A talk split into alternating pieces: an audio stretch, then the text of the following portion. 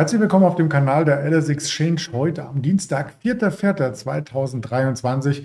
Neues Jahreshoch im DAX. Ich will nicht zu viel verraten, denn Daniel Saurens ist ja auch noch mit an Bord, direkt nach dem Intro.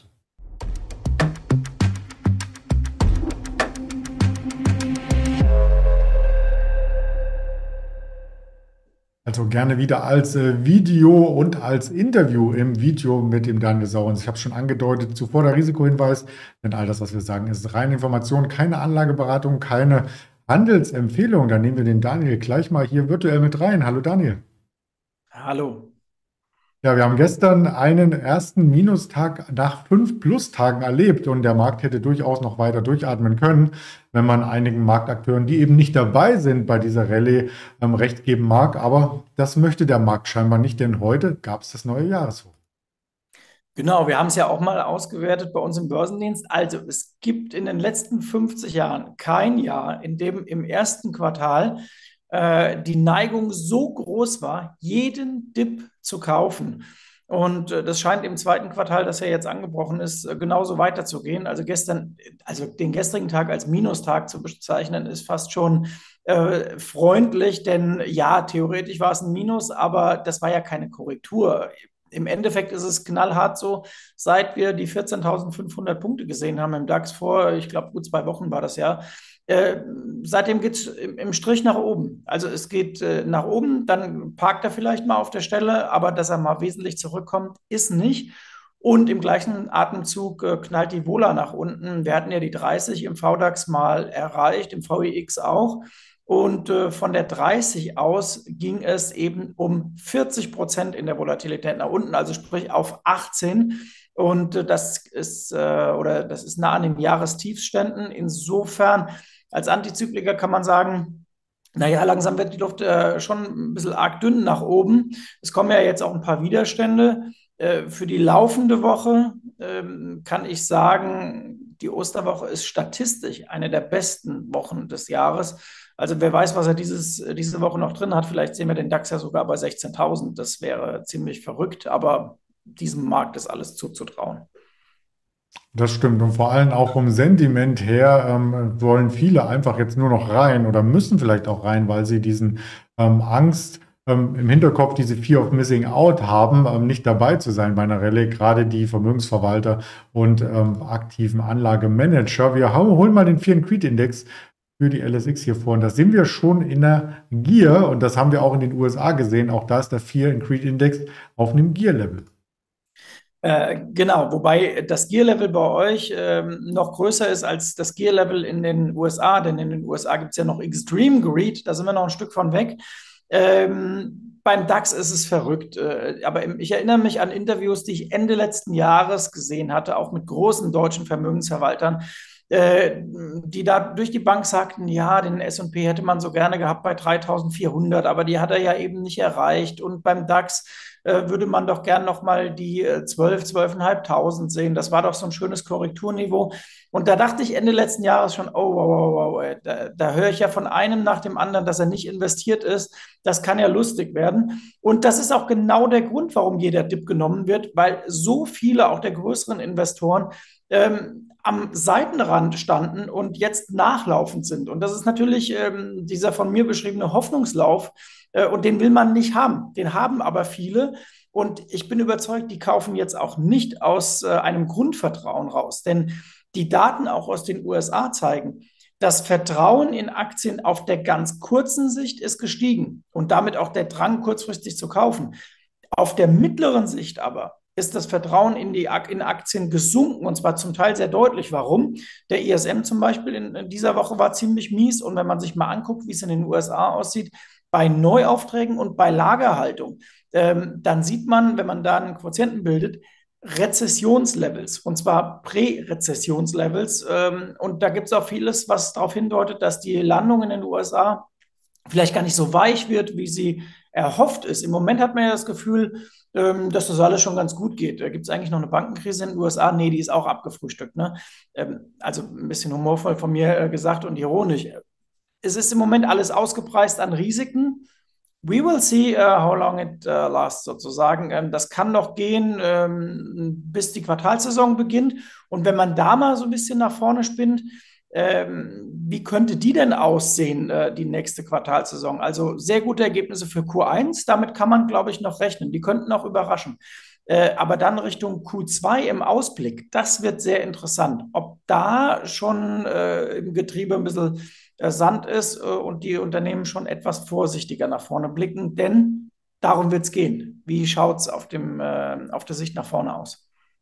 Ja, manche Unternehmen konsolidieren ja auch schon. Da gab es eine Meldung von L'Oreal und die haben tatsächlich ähm, eine Marke abgestoßen. Die kenne ich auch privat. Ähm, die machen Handwasch, Lotion, Seife, Aesop heißen die und die wurden jetzt von den Australiern gekauft.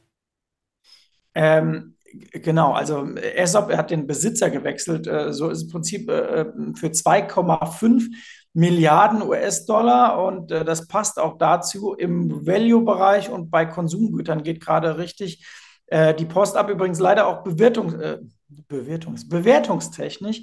Äh, da gehört ähm, die ein oder Aktie ganz oben hin auf die Kaufliste und auch der Chart von L'Oreal zeigt ja, dass da viele zugegriffen haben.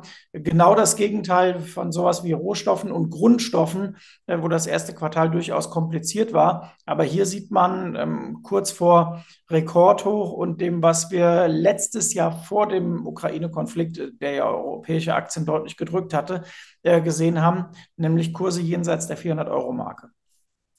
So war es, genau. Also ich habe es ja einmal rumgedreht und äh, ja. tatsächlich ähm, äh, von denen es gekauft wurde, ähm, die haben ja auch noch äh, die Avon-Marke und The Body Shop. Mhm, ganz genau, genau. Ja, so schließt sich auch der Kreis im Schönheitssalon letzten Endes. Und wir können ähm, sozusagen ähm, Richtung Energie schauen. Wir hatten ja gestern schon mit äh, Siemens Energy einen großen äh, Player und jetzt kommt Energiekonto um die Ecke. Die Analysten sind begeistert und da schließen sich immer mehr an. Warum denn? Ja, genau. Ich hätte die Siemens Energy heute auch gerne noch äh, äh, gemacht. Ihr habt ja gestern schon sehr mhm. vorausschauend besprochen. Das war äh, sehr gut. Das kann man sich auch gerne noch mal angucken dann. Äh, denn es ist spannend. Ähm, die Aktien, äh, die eine Zeit lang keiner haben wollte, die kommen wieder nach vorne und eine Siemens Energy, der Chart sah ja 2022 katastrophal aus. Aber seit dem Spätherbst äh, umso erfreulicher und bei Energiekonto gibt es jetzt auch äh, dank Analystenstimmen und ähm, einfach deswegen, weil die Aktie auch überverkauft war, einen schönen Schub nach oben. Und man sieht hier, äh, dass ja zum Einstieg wird nicht geklingelt, heißt es immer. Da sieht man, dass es ihm wirklich so ist, denn es geht einfach mal Strich nach oben. Das ist unglaublich. Der Abwärtstrend wird gebrochen und dann ähm, mal volle Kanne äh, nach vorne, mal schnell 20 Prozent vom äh, Year-to-Date-Tief und zwar ziemlich zackig. Ja, da kann man sich ja auch noch mal ziemlich zackig vielleicht in Urlaubsgefilde begeben. Ähm, doch zuvor wollen wir natürlich checken, ob es äh, mittlerweile Zinsen aufs Tagesgeldkonto gibt. Bei einigen Banken in Deutschland äh, ist das wieder auferstanden worden. Bei der Postbank und Deutsche Bank, die ja eigentlich quasi vom Geschäft zusammengehören, gibt es jetzt 0,4 Prozent. Juhu. Wahnsinn. Das sind ja dann nur noch äh, nach Inflation ungefähr 7 Prozent, die ich vernichte, wenn ja, ich das Geld äh, da liegen lasse. Das ist ja hervorragend. Äh, also 0,4 Prozent ist fast so frech, dass ich sagen muss, dann zeigt doch lieber 0,0. Ähm, und es gibt übrigens auch schon einige Banken und Broker, die zeigen schon 2 Prozent oder 3 Prozent.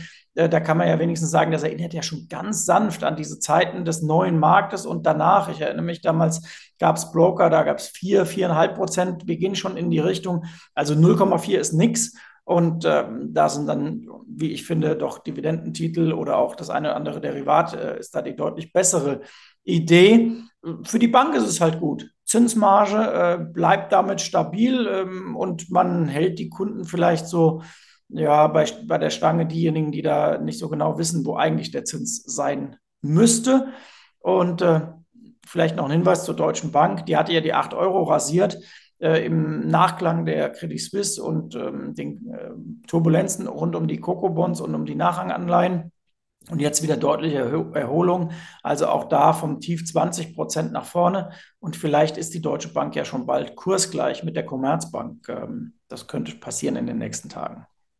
Ist zumindest ein Kopf-an-Kopf-Rennen jetzt auch immer wieder gewesen bei den beiden äh, DAX-Banken, wie man jetzt wieder sagen darf. Ja, zum Verreisen Richtung Tourismus, ich hatte schon die Überleitung äh, vorausschickend ähm, genannt, wollen wir heute auf Airbnb schauen, denn die Buchungen liegen wieder auf dem Vor-Corona-Niveau, aber die Städte werden so ein bisschen äh, gemieden. Liegt vielleicht auch daran, dass Ferienwohnungen nicht überall on vogue sind.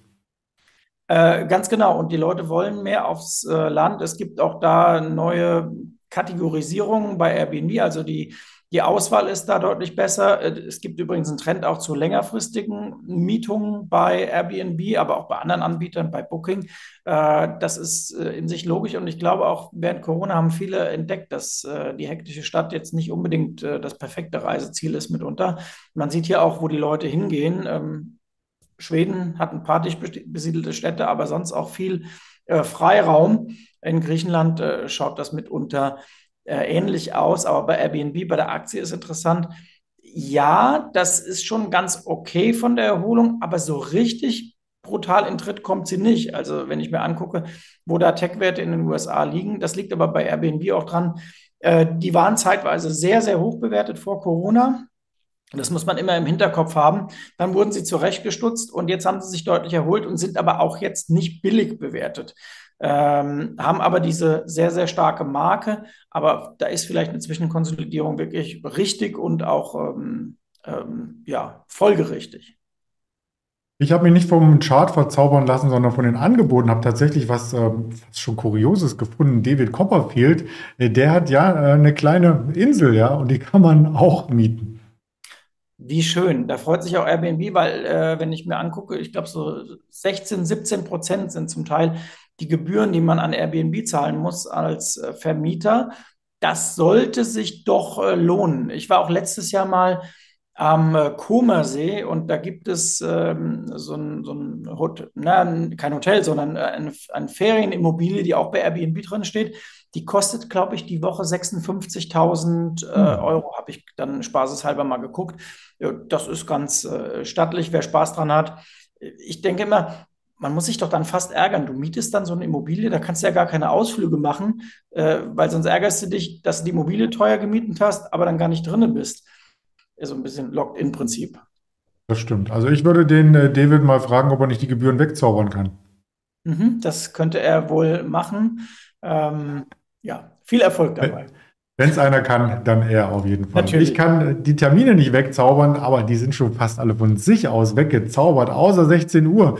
Äh, da haben wir noch die Werkaufträge aus den USA, die Scholz äh, Stellenangebote und das IBD-Tipp Wirtschaftsoptimismus für den letzten Monat und die wöchentlichen Rohlagerbestände. Die kommen dann nachbörslich, können wir uns aber morgen anschauen. Der Ölpreis war ja gestern auch im Fokus unserer Berichterstattung. Und weiter geht es noch mit ein paar alten Quartalszahlen dieser Woche, unter anderem eine Constellations Brand und eine Levi's am Donnerstag. Und dann sind wir für die Woche auch für Ostern schon gerüstet, haben aber trotzdem auf allen möglichen Social Media Kanälen ähm, hier noch weitere Informationen für Sie parat. Damit sage ich ganz lieben Dank an dich, Daniel Saurens, bis nächsten Dienstag. Ich sage schon mal schöne Ostern, schöne Osterhandelswoche und bis nächsten Dienstag nach Ostern dann. Bis dann, ciao.